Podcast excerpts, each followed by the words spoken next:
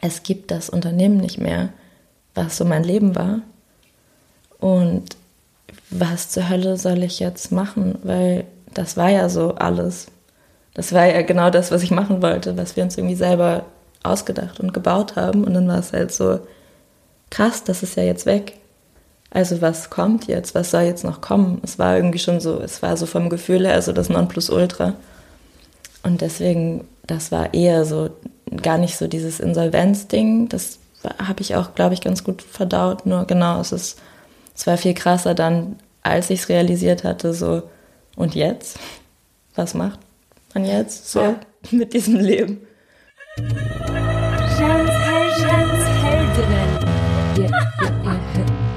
Darf ich das? Kann ich das? Mag ich? Mach ich?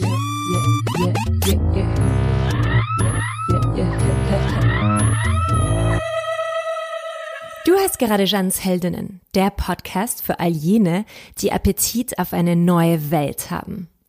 Das Zitat am Anfang stammt von meiner neuen Heldin, Pola Fendel. Pola hat mit ihrer Freundin Thekla Wilkening das erste Verleihsystem Deutschlands ausgebaut. Eine Leihbibliothek für Kleidung, die Kleiderei.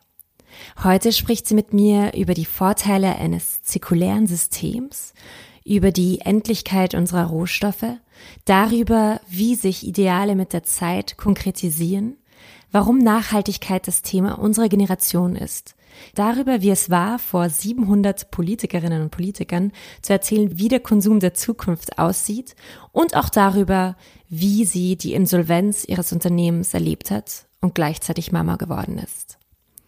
Jeans Heldinnen präsentiert ihr mutige, vielschichtige Frauen, die das machen, was ihnen gefällt und sich für ihre Vision einsetzen, manchmal sogar kämpfen. Sie sind die Vorbilder und Hoffnungsträgerinnen, die auch unser Leben verändern können. Ich glaube daran, dass wir mehr durch Hoffnung und Good Vibes als durch Hass und Kampf verändern können. Ich bin Jeanne Drach, Performancekünstlerin, Podcasterin und Neologismen-Liebhaberin. Ich bin 32 und habe noch immer sehr viele Ideale, die sich konstant verändern, aber die ich nicht bereit bin aufzugeben. Mein Lebensmotto, meine Arbeitsweise, mein Weltbild und das Rezept für die Vulva-Revolution beschreibe ich so. Darf ich Darf das? ich das? Kann ich Kann das? ich das? Mag ich? Mag ich? Mach ich? Mach ich? Mach ich?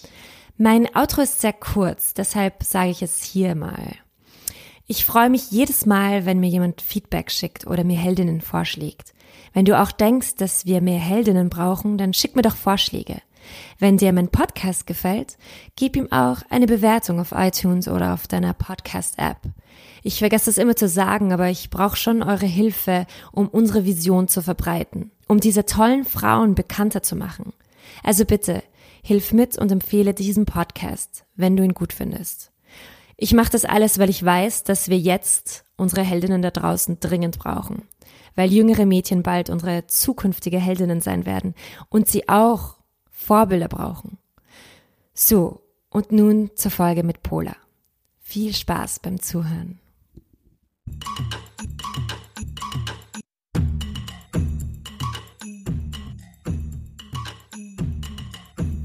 Heute bin ich im Studio mit meiner 29. Heldin, Pola Fendel. Pola habe ich vor etwa acht Jahren kennengelernt. Damals hat uns meine beste Freundin Dalia Spiegel vorgestellt. Pola habe ich bereits zu diesem Zeitpunkt sehr toll gefunden. Sie war unglaublich herzlich und cool. Sie hatte gerade in Hamburg die Kleiderei gegründet, die erste Leihbibliothek für Mode, also einen Ort zum Ausleihen von schönen Kleidungsstücken. Sie war gemeinsam mit ihrer Geschäftspartnerin Thekla Wilkening auf zahllosen Messen und Vorträgen in ganz Europa eingeladen.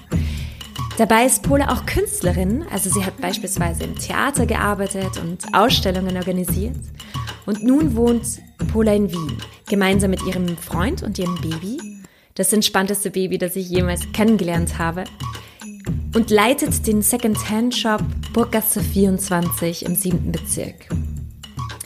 Pola, hättest du dir vor fünf Jahren vorgestellt, dass du in Wien leben würdest ohne Kleiderei, aber mit Kind? Oh mein Gott, nein. Das ist wirklich alles alles anders gekommen, als es so geplant war, soweit man überhaupt das Leben planen kann. Aber Wien war so definitiv auf meiner Liste der Orte, die ich irgendwie spannend fände, mal für eine Zeit. Ganz am Anfang, als ich noch Kunst studiert habe in Hamburg, war es so, hey, vielleicht mal ein Auslandssemester in Wien oder so.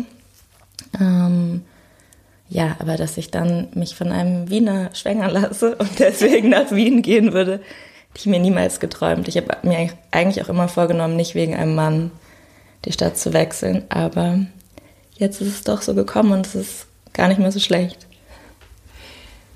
Wie hat sich angefühlt? Du hast ja mit 22 dein Unternehmen gegründet. Ähm, wie hat sich das angefühlt, so jung unternehmerisch tätig zu sein? Ja, auch das ist was, was so gar nicht geplant war. Also ich war eben gerade mehr oder weniger gerade erst nach Hamburg gezogen und habe Kunst studiert.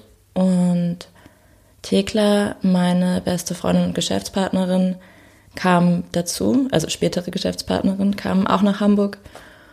Und es ist einfach so passiert. Also es war gar nicht so, so ein Wow, wir sind jung und wir gründen jetzt was. Das hat dann so ein bisschen die Presse daraus gemacht. Aber wir waren gar nicht so, wir haben uns gar nicht bewusst gemacht, wie krass es ist. Wir haben halt einfach eine Idee gehabt, fanden die Idee toll und waren so, ja, okay, machen wir das mal aber mit so ganz viel guter Naivität und Leichtigkeit und gar nicht mit so einem Nachdenken darüber, was das gerade für eine größere Bedeutung hat. Deswegen war das gar nicht so, wow, oh mein Gott, ich bin so jung und habe schon ein Unternehmen, sondern es war eher so, ja, ich studiere, ich habe eine gute Idee, meine Freundin hat Bock drauf, wir machen das mal. Es war halt so ein totales easy, easy einfach mal starten, einfach mal nicht nur labern, nicht nur sagen, boah, das wäre so cool, sondern halt einfach irgendwas ausprobieren. Und wie seid ihr prinzipiell dazu gekommen, genau das zu machen? Mm, wir sind, glaube ich, beide Menschen, die sich mit Mode beschäftigen auf die eine oder andere Weise. Ähm, das war zu der Zeit, als auch schon öfter Unglücke passiert sind, in zum Beispiel Bangladesch. Also Rana Plaza war auch gerade erst passiert und man wusste irgendwie so, okay, irgendwas läuft so gewaltig schief. Wir, wir können uns billige T-Shirts kaufen, weil halt offensichtlich dafür Menschen auf der anderen Seite der Welt ausgebeutet werden. Auch die Umweltbelastung war damals schon klarer. Das war mir immer nicht so das Herzensthema. Bei mir war es immer eher so dieses Ausbeutungsthema. Ähm, und man wusste irgendwie um all diese Sachen. Also man hatte so ein bisschen man hatte eh so ein ungutes Gefühl, wie kann man eigentlich noch Mode kaufen? Oder wir hatten das zumindest. Und dann war das echt eine Schnapsidee im ersten Moment.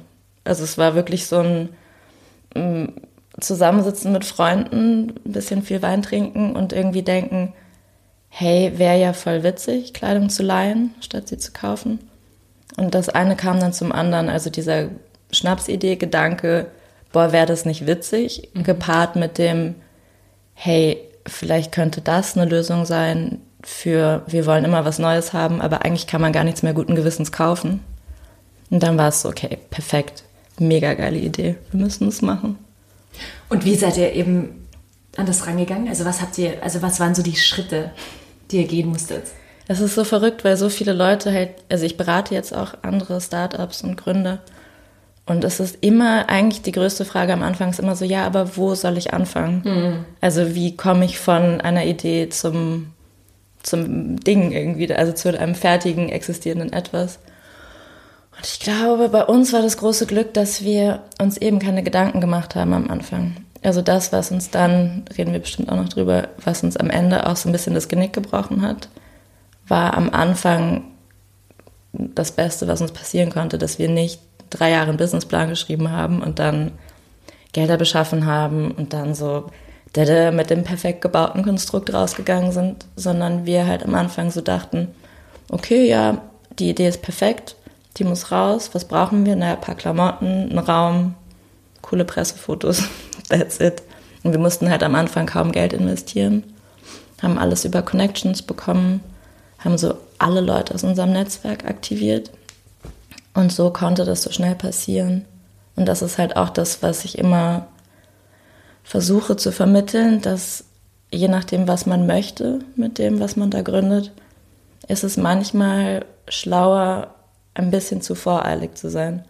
Also ein bisschen weniger nachdenken und ein bisschen mehr einfach testen. Ich gebe mal so eine Idee raus und schaue, interessieren sich Menschen überhaupt dafür? Ist mein Konzept, so wie ich mir das vorstelle, überhaupt so benutzerfreundlich oder was auch immer? Und dann erstmal echt so testen, was, was geht damit ab, ja. bevor man dann den ganzen Rattenschwanz an sehr, sehr, sehr viel bürokratischen Dingen machen muss. Ja. Also einfach mit der Idee so schnell wie möglich rausgehen ja. und den, den Mut zu haben, auch rauszugehen, oder? Ja, weil der erste Schritt ist halt immer der schwierigste. Also der erste Schritt von etwas im Kopf haben zu etwas rausbringen, ist ja wie beim Kunstmachen auch. Das ist ja immer das Schlimmste, wenn du sehr lange prokrastiniert hast oder nichts getan hast und dann wieder zu schaffen, dich hinzusetzen und was zu schreiben, was zu malen, halt was zu produzieren. Und genauso ist es mit Ideen auch. Die können halt in deinem Kopf existieren, aber bis sie mal rauskommen. Ja, das stimmt. Also erstmal einfach machen. Ja, ja, ja. Das ist, das ist echt die Devise insgesamt, ja. Und ähm, inwiefern spielt eben dieses, dieser nachhaltige Konsum noch immer für dich jetzt eine Rolle? Naja, jetzt habe ich gerade das Management eines Vintage-Ladens übernommen. Also ähm, ja, ich glaube, es ist vielleicht das Thema unserer Generation, unserer Zeit, weil wir jetzt nach Jahrzehnten der Überproduktion und des Überkonsums irgendwie mal so innehalten müssen und halt schauen, was machen wir hier gerade? Wie machen wir unseren Planeten kaputt? Wie machen wir die Menschen in anderen Ländern kaputt? Und brauchen wir diesen ganzen Wahnsinn wirklich? Und das hat für mich halt super viel mit Nachhaltigkeit zu tun, also alles.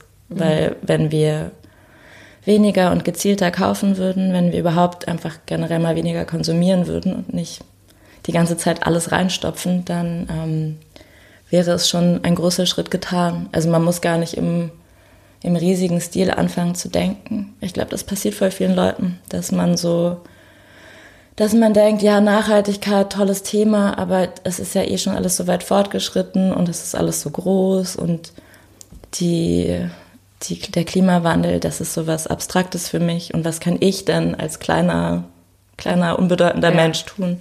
Ja. Und ich glaube, da ist so ganz gut, sich immer wieder klar zu machen, dass Nachhaltigkeit einfach nur bedeutet, sich darüber bewusst zu werden, was man da alles konsumiert und wie man konsumiert und das so ein bisschen runterzuschrauben, was eigentlich automatisch passiert, wenn man sich damit beschäftigt.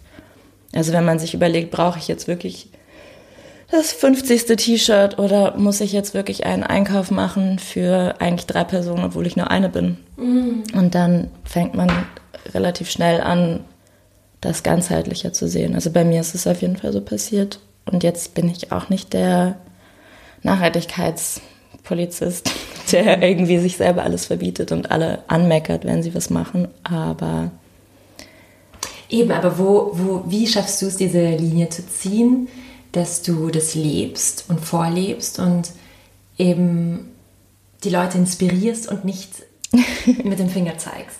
Ja, das war bei Kleiderei echt so unser Grundprinzip, dass wir immer sagen wollten, die andere Seite ist cooler. Also nicht Fast Fashion ist scheiße, sondern hey, Kleiderlein ist mega geil. Du sparst Geld, du hast immer Abwechslung, ohne es besitzen zu müssen, du hast es bequem nach Hause, aber halt im Abo und also immer die Vorteile betonen und nicht zu sagen, das, wie du es jetzt machst, ist ganz falsch.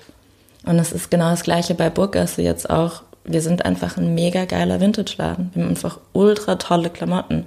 Ich würde behaupten, dass fast jeder Mensch, der reinkommt, irgendwas finden kann, was ihm gefällt. Und da ist auch nicht so, dass ich da stehe und mit dem Nachhaltigkeitsschild da hänge und sage, ihr müsst Vintage kaufen, weil es nachhaltig ist, sondern hey, wir haben einfach die schönsten Klamotten. Und deswegen willst du es haben. Und ich glaube, das ist so, so rum ist die Spirale halt total wichtig, dass man auch in seinem Freundeskreis, auch in Interviews, auch immer einfach allen nicht sagt, du darfst es nicht so und so machen, weil dann kommt eben wieder diese Schockstarre, so, ja, ich kann ja gar nichts richtig machen, sondern immer zeigen, es gibt Alternativen und die sind eh viel cooler, mhm. ehrlich. Ja, voll, voll. Ja. Und sind deine Ideale heute mit bis 30? Bist du schon 30? Mhm. Ja. Gerade, ja. gerade geworden, gerade geworden. Ich war jetzt zu deinem Geburtstag da. Also. Ja. Aber ja. ich habe immer gelogen mit meinem Alter. Ich springe jetzt von 27 zu 30 quasi. Total peinlich. Ja, aber ich bin 30 tatsächlich. Ich habe das Gefühl, jetzt ist so eine Zeit, wo wir viel mehr hinter unserem Alter stehen. Also ich kenne das von vielen Freundinnen, dass sie jetzt sagen, okay, sie geben jetzt zu, wie alt sie sind. Also es ist tatsächlich so ein, so ein Ding. Es ist ja. echt interessant. Aber ja, okay, ähm, trotzdem zurück zur, zur, zur Frage. Aber jetzt eben mit 30, hast du dieselben Ideale wie damals, als mit 22, als du das Unternehmen gegründet hast? Oder was hat sich da verändert?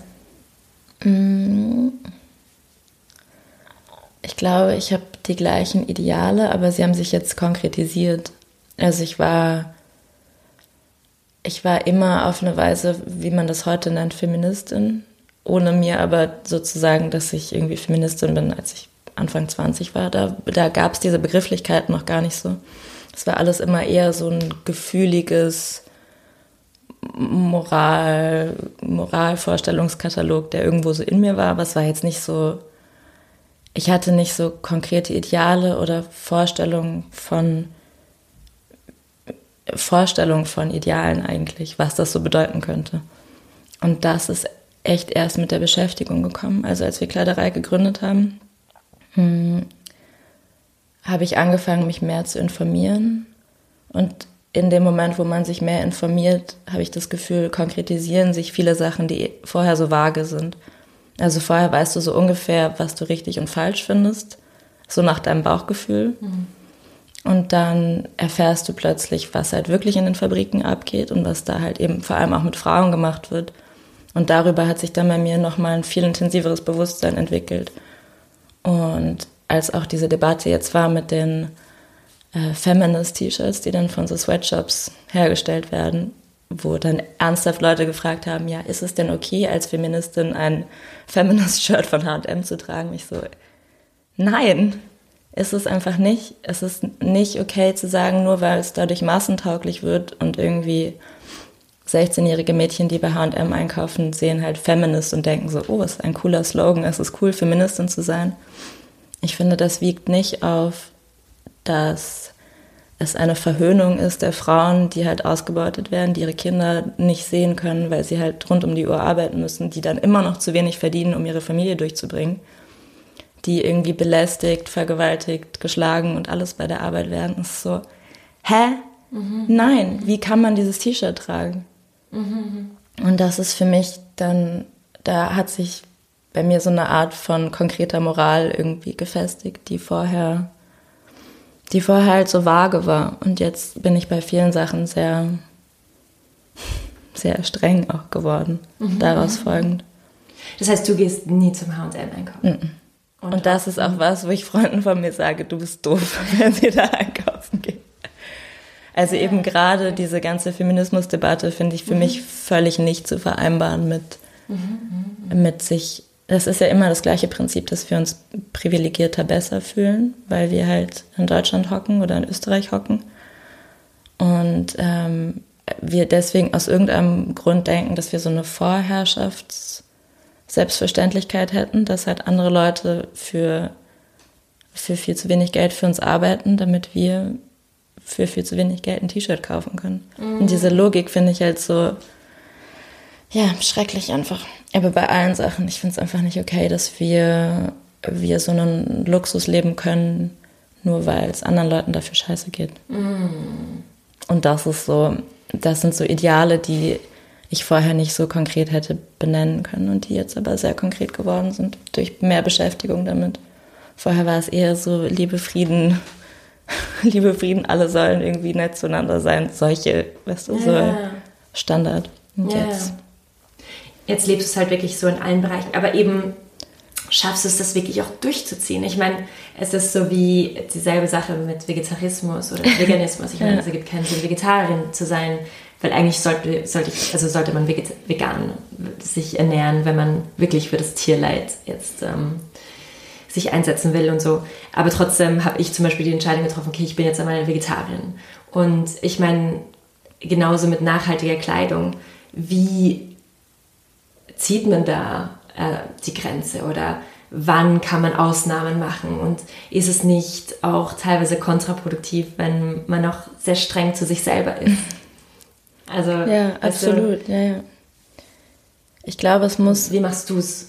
Ähm, ich mache es zum Beispiel nicht sehr ganzheitlich. Also bei meiner Ernährung achte ich zwar drauf, was ich esse, aber ich esse zum Beispiel manchmal Fleisch. Kommt immer drauf an, wo es herkommt. Ähm, aber ja, eigentlich sollte man auch 2019 kein Fleisch mehr essen, wenn wir ehrlich sind. Und dann, wo hört es auf? Dann solltest du als Vegetarier aber natürlich auch kein Leder mehr tragen. Und eben, es genau, genau wie du sagst, fängt es an, dann so krass ja. einen zu und blockieren. Nicht fliegen und so. Also ich meine, ja. es gibt so viele Dinge, die wir machen ähm, oder halt wir als privilegierte Österreicherinnen und Deutsche und Europäerinnen und ähm, die wir in Wirklichkeit, wenn wir unseren Idealen wirklich folgen würden, nicht machen dürften, ja. wenn wir sie streng nehmen. Das heißt, ähm, ja, es ist, es ist finde ich, sehr schwierig da. Ja, ich glaube, ich bin auch nicht diejenige, die das ultimative Rezept gefunden hat, ja. leider. Aber am Ende ist es immer vielleicht wie in Beziehung. Es ist auch so ein bisschen immer ein Abwägen zwischen seiner Selbstverwirklichung und immer darauf zu achten, dass man glücklich ist mit dem, wie man lebt und sich entscheidet. Und jemand, der das braucht, einmal im Monat oder einmal die Woche Fleisch zu essen, weiß ich nicht, ob es mehr Sinn macht, für das Wohl der Welt darauf zu verzichten oder dann eben auf das Eigenwohl zu gehen. Aber das ist immer eine ja. Gratwanderung. Ja, ja, voll. Deswegen sage ich wie in einer Beziehung. Also auch in einer Beziehung muss man sehr darauf achten, dass man glücklich ist. Aber wenn man immer nur alles für sich entscheidet, dann wird die Beziehung auch nichts werden. Also ein bisschen muss man auch sein Ego, seine ich will es aber so haben, Vorstellungen irgendwie zurückstellen. Und ich glaube, es ist wirklich für die Welt genauso, als wärst du mit der Welt zusammen und du musst so ein bisschen, du musst so ein bisschen drauf schauen. Und ich finde, bei manchen Sachen ist es einfach, also wie diese Faustregel, dass man einfach mal weniger konsumiert. Mhm. Weil auch wenn jeder Fleischesser einfach nur weniger Fleisch konsumieren würde, wenn jeder, der Fast Fashion shoppt, einfach weniger shoppen würde, das wär, würde so einen riesen Impact haben.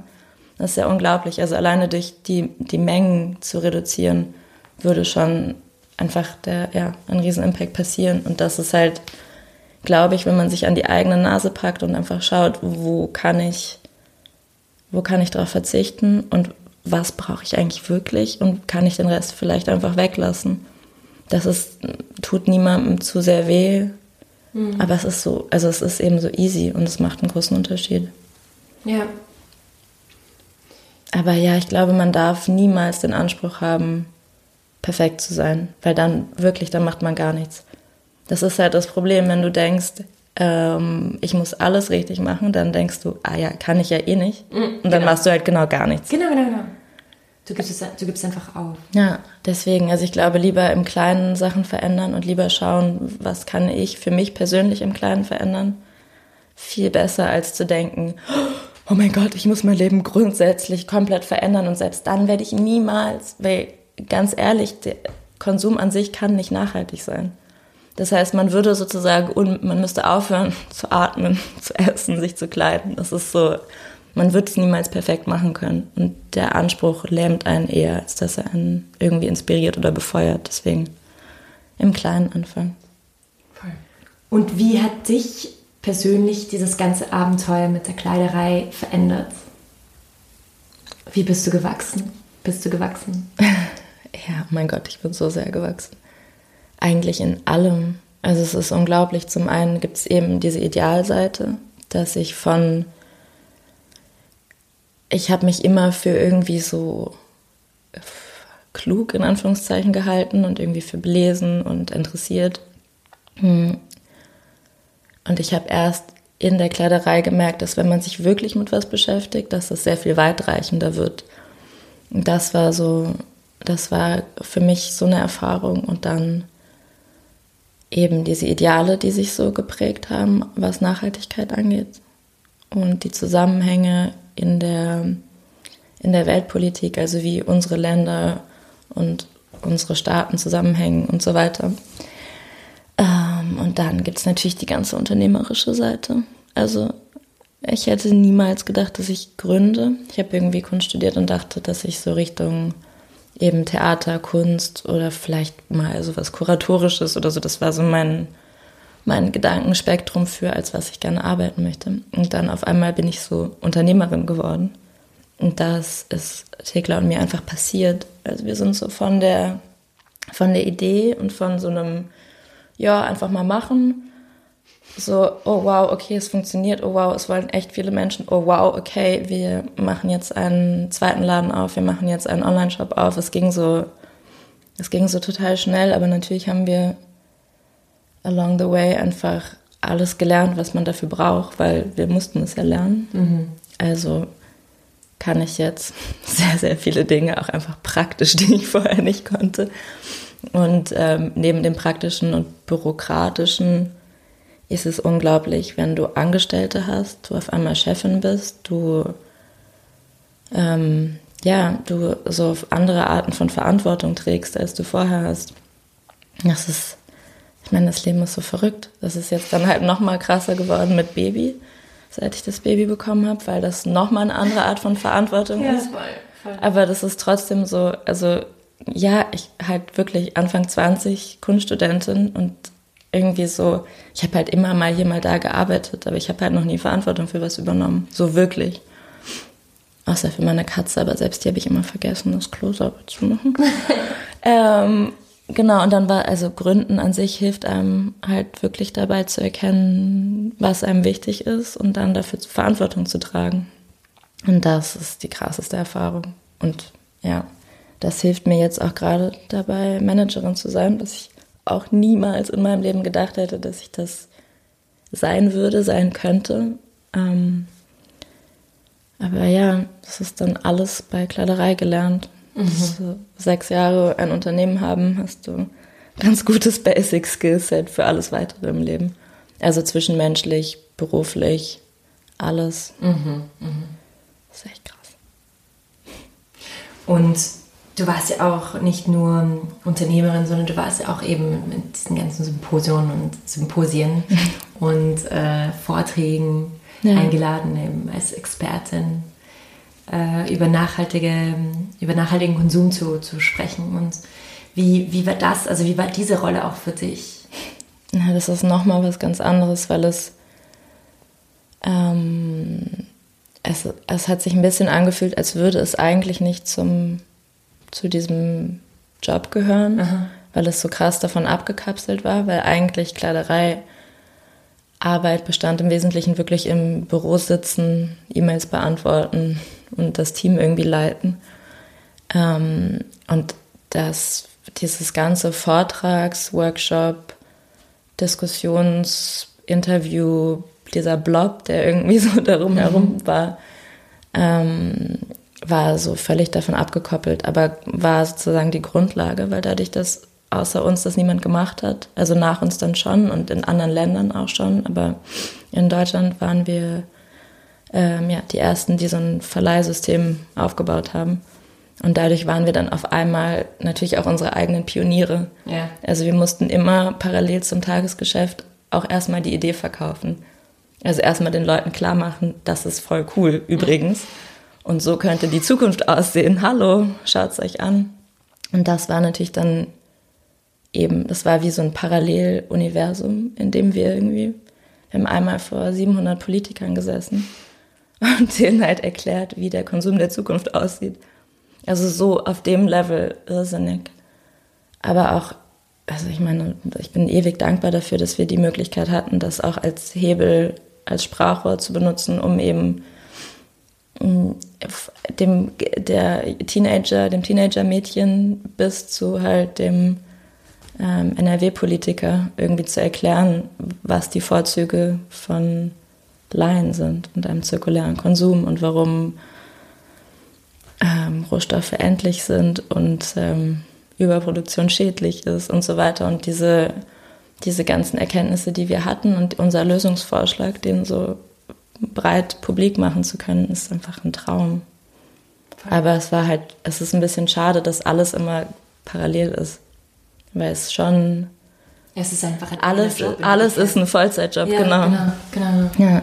Wie hast du das überhaupt gemanagt? Also wie hast du das geschafft, eben beides zu sein? Naja, und, und überleg dir mal, Thekla hat in der Zeit noch ein Kind bekommen. ja, und wir haben am Anfang auch noch studiert. Also ich weiß ehrlich gesagt auch nicht, wie wir das alles hinbekommen haben. Bei Tegla weiß ich es wirklich nicht, oh, weil einfach mit Baby nochmal ist es echt so Next Level. Aber klar, ist es ich glaube, das ist auch super wichtig zu verstehen, wenn man gründet oder für etwas arbeitet, woran man sehr glaubt, dann ist alles viel einfacher, weil du immer mehr Energie hast, als wenn du es eigentlich scheiße findest und du quälst dich nur hin. Also wir haben schon sehr, sehr lange, am Ende hat man, haben wir gemerkt, dass wir auch wirklich müde geworden sind und einfach langsamer geworden sind, aber wir haben jahrelang so dafür gebrannt und jedes, jedes Panel, jedes Podium war halt noch mal mehr so, oh mein Gott, oh mein Gott, Energie, Wahnsinn, die Idee geht noch weiter und noch weiter. Und deswegen haben wir daraus, also aus der Leidenschaft für das, was wir getan haben, haben wir auch sehr viel Kraft und Energie gezogen. Und das ging sehr lange, sehr gut. Eben, Pulla, was ist passiert? ja, es geht halt nicht für immer. Ähm, wir haben leider den Moment ein bisschen verpasst, wo wir rechtzeitig mit noch genügend Energien ähm, irgendeine Art von Break einlegen und die zum Sortieren nehmen. Weil uns alles ist immer so schnell passiert, dass wir halt auf einmal ähm, hatten wir halt hunderte von Anmeldungen und dem musst du dann halt Pakete schicken und es hat sich alles so verselbstständigt, dass wir immer nur noch hinterhergelaufen sind und eben nebenbei die Pionierarbeit gemacht haben. Und wir, ja, wir eigentlich uns danach gesehnt haben, das haben wir dann halt auch gemacht, aber wahrscheinlich ein bisschen zu spät, ähm, eine Pause zu machen, um Finanzierung zu checken, um die Prozesse zu überprüfen, weil wir teilweise einfach zu langsam waren für das, was wir im Businessplan stehen hatten. Und ja, einfach wirklich so eine Sortierpause, wo man von einem an sich erfolgreichen, im Sinne von wirtschaftlich funktionierenden Businessmodell so ein bisschen den nächsten Schritt gehen kann. Und dafür wollten wir halt den Businessplan überarbeiten, unsere Investorengespräche fortführen und dann halt mal Vollzeit und nicht nur immer nebenbei. Mhm. Und so alle möglichen Arten von Förderung mal auschecken. Das, was man eigentlich idealerweise halt vor dem Gründen macht. Ähm, sinnvoll, ja. Aus dem laufenden Geschäft ist das halt fast unmöglich. Aber deswegen dachten wir, wir machen ein halbes Jahr Pause. Also ich habe halt im April im letzten Jahres das Baby bekommen und dann haben wir gesagt, okay, die Zeit, Entschuldigung, die Zeit, die ich in, in Elternzeit quasi gehe, ähm, nutzen wir beide dafür, dass wir die Finanzierung und die Businesspläne und so weiter überarbeiten und, und uns halt Geld holen, damit man auch mal Wachstum vorfinanzieren kann und nicht immer nur von von der Hand in den Mund quasi lebt, wirtschaftlich. Mm, genau, das haben wir geplant gehabt. Dann haben wir diese Pause vorbereitet, haben alle unsere Kunden eben angeschrieben und denen Bescheid gesagt, dass sie die Pakete zurückschicken sollen, wir eine Pause machen. Hatten das auch ganz gut durchkalkuliert, dachten wir. Aber dann, wie es halt so oft kommt, also bei uns ist es oft so passiert, dass dann doch Kosten kamen, die wir nicht geplant. nicht geplant hatten. Und das war gar nicht viel Geld, aber es war dann doch zu viel. Dadurch, dass wir schon alle in die Pause entlassen hatten, wussten wir auch, es wird nicht mehr so viel Geld reinkommen in den nächsten Monaten. Und dann war es so, okay, fuck. Ähm, entweder müsste man sich schon wieder irgendwie Geld leihen, aber das innerhalb irgendwie von zwei Wochen auftreiben, relativ unmöglich. Ähm, ja, oder halt Insolvenz anmelden. Und dadurch, dass ich mehr oder weniger raus war, wegen Baby und wir auch nicht wussten, man weiß ja nie, was, wie das so wird mit Baby die ersten Monate. Und Thekla halt völlig alleine im Office in Hamburg saß, war es so, nee, lieber jetzt schnell, bevor es, also weil Insolvenzverschleppung ist auch Horror, will man nicht haben. Genau, und dann war es okay, lieber, lieber vorsichtig und korrekt sein oder vielleicht auch überkorrekt, aber in dem Sinne korrekt sein und Insolvenz anmelden. Und dann dachten wir halt auch noch so, okay, vielleicht kann man noch aus der Insolvenz heraus sonst auch verkaufen. Es geht auch. Aber ja, auch das ging dann relativ schnell. Und Thekla musste alleine 200 Quadratmeter Lager auflösen und alles. Also mit unserem Team, aber halt ohne mich. Ich bin komplett ausgefallen.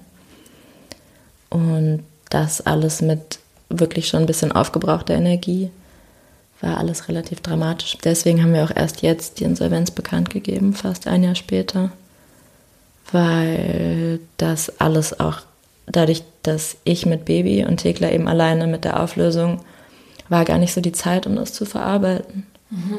Und nachdem du sechs Jahre was gemacht hast, was sich auch wie ein Baby angefühlt hat und irgendwie so all deine Liebe und Energie beinhaltet hat, dann ist es schon, ist, man braucht so einen Moment, um es zu verarbeiten. Also wir haben einen Moment gebraucht, mhm. auf jeden Fall. Und deswegen sind wir erst jetzt damit öffentlich gegangen. Mhm. mhm. Wie hast du das alles erlebt, eben Insolvenz und Mama gleichzeitig? Wie hast du das jetzt geschafft?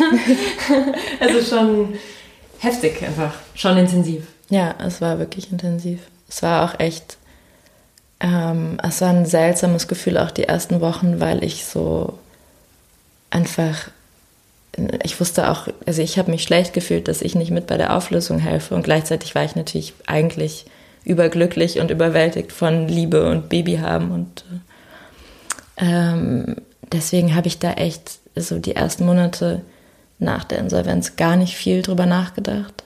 Also es kam immer mal so hoch, dass ich so dachte, krass, es ist wirklich vorbei. Aber ich habe es wirklich erst so ein halbes Jahr später kam es dann so, als ich mich auch, glaube ich, an das Mama-Sein mehr gewöhnt hatte. Ähm und ich glaube dann auch mit dem Umzug nach Wien nochmal so, war das nochmal so ein Realisieren, so ja, ich bin jetzt auch nicht mehr da und das gibt es auch nicht mehr. Und das ähm, das hat mich dann nochmal echt so ein halbes Jahr später total eingeholt und ich war auf einmal so, oh fuck, krass, es ist einfach wirklich vorbei. Und das, mm, es war gar nicht so viel schaffen, weil wirklich Thekla das alles, die Auflösung alleine ähm, abgerockt hat. Keine Ahnung wie. Echt unglaublich. Ähm, aber deswegen, für mich war dieses, dieser Auflösungsprozess so, ich habe den gar nicht mitgemacht. Ich habe auch gar nicht mehr, ich war im März das letzte Mal im Office. Mhm, mhm. Und dann Ende April hat sie alles aufgelöst. Wow, ja. Das heißt, ja, ich habe mich auch gar nicht so, also ich hatte auch nicht das Bild, wie dann irgendwie so, wie Tegler dann immer sagt, ich habe einfach die letzten 500 Flyer, wo unsere, fett, unsere Gesichter fett drauf gedruckt sind, in den Mülleimer geschmissen. Das ist so, also oh, weißt du, so dramatische filmische Bilder. Oh, ja. ähm, aber die hatte ich halt nicht. Also für ja. mich war das echt eher so, es war so gar nicht zu greifen. Ehrlich gesagt, also ich habe immer Witze gemacht, weil am Anfang mich immer alle gefragt haben, wie, wie ich das jetzt irgendwie aushalte und so weiter. Mhm. Und ähm, was mir so hilft, runterzukommen. Und ich war so, das Baby hilft mir runterzukommen. und keiner hat es verstanden, weil alles war, hey, du hast ein neugeborenes Baby, es muss doch krass anstrengend sein. Aber für mich war echt die ersten Wochen und Monate mit Baby nur Urlaubsfeeling. Weil sie halt so entspannt war, weil. So ja, sie ist wirklich so entspannt. Gott sei Dank immer noch. Ähm, aber nein, weil ich halt vorher diese krasse dieses krasse Arbeiten hatte ja, mit dem Startup und dann war auf einmal ein Baby haben die größte Entspannung. Deswegen, es war eher danach leichter. Es war dann wieder hart, als es so war, okay, ich kann jetzt nicht für immer Urlaub machen. Ich muss mhm. auch mal wieder. Mhm. Dann, da, da habe ich dann erst gemerkt, so wow, ähm, es gibt das Unternehmen nicht mehr, was so mein Leben war. Und was zur Hölle soll ich jetzt machen? Weil das war ja so alles. Das war ja genau das, was ich machen wollte, was wir uns irgendwie selber ausgedacht und gebaut haben. Und dann war es halt so krass, das ist ja jetzt weg. Also was kommt jetzt? Was soll jetzt noch kommen? Es war irgendwie schon so, es war so vom Gefühl her, also das Nonplusultra. Und deswegen, das war eher so, gar nicht so dieses Insolvenzding. Das habe ich auch, glaube ich, ganz gut verdaut. Nur genau, es ist, es war viel krasser dann, als ich es realisiert hatte, so, und jetzt? Was macht man jetzt so ja. mit diesem Leben? Ja. ja. Aber habe ich dann ja auch hingekriegt, ne? ja, ja, ja. Ja, eben, was ist, was ist jetzt bei dir? Was ist das jetzt? Was macht dich jetzt glücklich? Mm, jetzt macht mich glücklich, dass ich immer noch an dem einen meiner Ideale weiterarbeiten kann. Und ähm, das Vintage-Mode-Thema einfach immer noch ähm, mit Herzblut erfüllen darf. Das ist schön. Und auf der anderen Seite ist es auch ganz schön, mal nicht 100% verantwortlich sein zu müssen. Also natürlich bin ich immer noch verantwortlich, aber es ist nicht mehr mein Startup. Und es gibt immer noch einen, meinen Chef und es gibt immer noch andere Vorgaben von Menschen, die mir Vorgaben geben. Und das ist, habe ich mir eigentlich vorgestellt, dass ich das nicht mehr haben will und jetzt gerade genieße ich das total. Mhm, ähm, aber ja, ich habe schon Lust auch wieder zu gründen, muss ich gestehen. Also ähm, jetzt gerade ist es mehr so Gründerberatung und vor allem, ja, vor allem so jungen Gründerinnen zu helfen und sie zu beraten, macht halt total Spaß. Weil Frauen doch echt auch manchmal ein bisschen zaghaft sind und man da noch viel mehr rausholen kann, wenn man so ein bisschen Arschtritte verteilt. Aber wenn ich so mit denen spreche, merke ich schon immer auch so, ah, ja, hab schon auch wieder Bock drauf. Mhm. Du spürst es schon so in dir, dass es auch ein bisschen schon brodelt. So. Ja, ich glaube immer, wenn man irgendwie so mit Ideen schwanger geht, dann, ja, dann hat man halt auch noch mehr Ideen und möchte die irgendwie der Welt rausgeben. Eigentlich furchtbar, dass man so denkt, dass man, wenn man so denkt, dass man sein Leben lang immer wieder irgendwelche Sachen gründet wenn er das danach immer wieder so fertig macht. Weiß ich nicht, wie lange ich es durchhalte. Aber ähm, ja, aus Überzeugung gründen ist, glaube ich, immer schmerzhafter, wenn es nicht funktioniert. Aber es ist halt auch immer einfach tausendmal geiler, wenn du es machst. Einfach für die Energie, die es dir dann auch zurückgibt. Deswegen, da, werden schon noch werden schon noch ein paar Polar Funnel Startups des Weges kommen. Das ist echt gut. Noch zwei letzte Fragen. Mhm. Wie würde deine persönliche Utopie aussehen? Oh Gott. Also du fragst mich Sachen. okay, also. In 20 Worten. Drei Worten. ähm, puh. Das Schlimme ist, dass ich gestern noch oder vorgestern noch eins von diesen Gesprächen hatte, weil ich immer ich schwanke so zwischen Weltverbesserin und auf der anderen Seite gibt es so einen ganz großen Teil in mir, der, weswegen ich glaube ich auch relativ entspannt bin im Leben generell, weil ich mir immer so denke, ähm, dieser Planet wird uns früher oder später abstoßen, weil wir einfach so scheiße zu ihm sind. Also Klimawandel und alles, ich glaube, dass wir nicht mehr sehr viele Jahrhunderte auf der Welt verbringen werden. Und deswegen habe ich manchmal so ein bisschen so eine Endzeitstimmung, dass ich mir so denke, es ist eh alles ein bisschen egal. Ähm, ja, was im krassen Widerspruch zu der Weltverbesserin in mir steht, die sich halt irgendwie denkt, so, ich will am liebsten alles ändern. Ähm, ich glaube, meine Utopie ist, ich habe diese ähm, gerechte Verteilungsutopie. Also meine meine ideale Welt würde so aussehen, dass es tatsächlich keine erste, zweite, dritte, vierte, fünfte Welt gibt, sondern dass wir irgendwie alle, alle ähm, in Gleichheit leben. Das ist, das ist für mich auch wirklich das Problem an Ausbeutung, dass immer einer denkt, er steht über dem anderen das finde ich so ekelhaft. Das ist echt noch so ein übrig gebliebener Herrschaftsgedanke.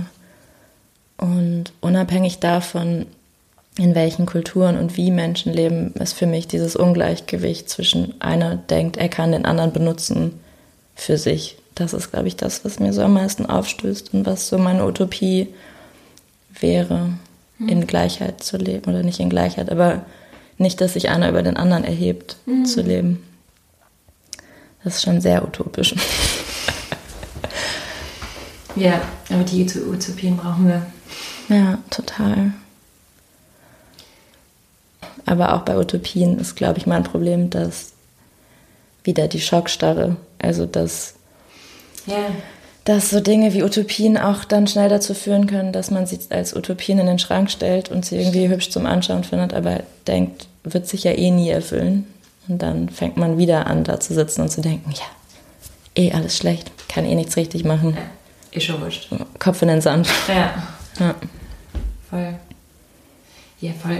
Aber deswegen gibt es einfach die Hoffnungsträgerinnen und Hoffnungsträger. Ich finde, das ist, das, sind, das ist das Wichtigste, finde ich, dass man immer wieder so Häppchen Hoffnung bekommt. ja. Also wirklich, ähm, also das, deswegen mache ich den Podcast auch. Also diese Frauen, die was Cooles machen, das verändert was und in dir auch, dass du dir nicht denkst, ist eben alles wurscht. Ja. Sondern hey, da gibt es echt so viele Leute, die was Cooles machen und hier einfach für eine bessere Welt auch ähm, tatsächlich sich einsetzen und ja. einen Impact haben. Es ist halt nie alles wurscht. Das ja. ist so wichtig zu checken. Ja. Das ist auch wirklich das Tolle an Kleiderei, dass obwohl wir quasi vermeintlich gescheitert in Anführungszeichen sind, ähm, boah, als wir jetzt das gepostet haben, dass es tatsächlich vorbei ist und wir aus der Pause nicht zurückkommen, wir wurden geflutet im Ernst. Also wir haben so viele Nachrichten bekommen. Ich habe wirklich einfach geheult, weil es so krass ist zu sehen, wie weit diese Idee schon um sich gegriffen hat. Und deswegen weiß ich auch so, es war eben nichts umsonst. Ja, voll. Und das ist so toll, dass man auch mit Dingen, die dann vielleicht am Ende nicht funktionieren, in dem Moment, wo du überhaupt an was glaubst und irgendwie eben die Welt besser machen möchtest und du gibst es raus, ob du zehn oder zehntausend Menschen oder 10 Millionen Menschen erreichst, ist halt am Ende immer ein, eine, ein Rieseneffekt. Ja, voll. Und das eben nichts ist wurscht. Mhm. Man kann immer was tun. Nichts ist wurscht. Ja. Gute Botschaft. Ja, voll. Ja, Pola, noch die letzte Frage. Ach so, ja, wir haben noch eine. ja, die Frage stelle ich eben immer in meinem Podcast, weil es um Heldinnen geht. Mhm. Was ist für dich eine Heldin? Ähm, du zum Beispiel. Für mich sind Helden Menschen, die ähm, Zivilcourage haben, die Sachen anstoßen, die Sachen aussprechen, Menschen, die auf Dinge aufmerksam machen. Ähm, für mich sind Helden Menschen, die nicht die Augen verschließen, die Ohren verschließen, den Mund verschließen und ähm, vor sich hinleben und das alles so hinnehmen, wie es passiert. Also für mich ist immer, für mich sind Helden ganz klassisch mutige Menschen. Und für mich ist ja alles Mut, was ein ähm, Gestalten statt einfach nur Dasein ist. Mhm. Und Sophie Scholl ist meine persönliche größte Heldin. cool.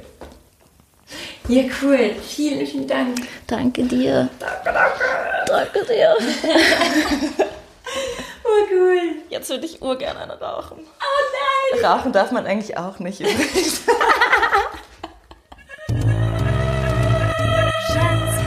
Das war die 28. Folge von Jeans Heldinnen mit der Nachhaltigkeitsexpertin und Unternehmerin Paula Fendel. Alle Infos zu ihr findest du unten bei den Credits, also die Informationen unter diesem Beitrag. Ich hoffe, du bist so inspiriert wie ich. Vielleicht bist du auch mit etwas nicht einverstanden oder du willst etwas hinzufügen? Dann schreib mir doch per Mail unter bussi.jeandrach.com oder auf Instagram oder Facebook. Hier findest du mich unter Jeanne Drach. Bleib neugierig, bleib hungrig, mach ein paar Purzelbäume und wir hören uns in zwei Wochen wieder mit einer neuen Heldin. Genieß das Leben, genieß den Winter. Guten Morgen, gute Nacht. Deine Jeanne Drach.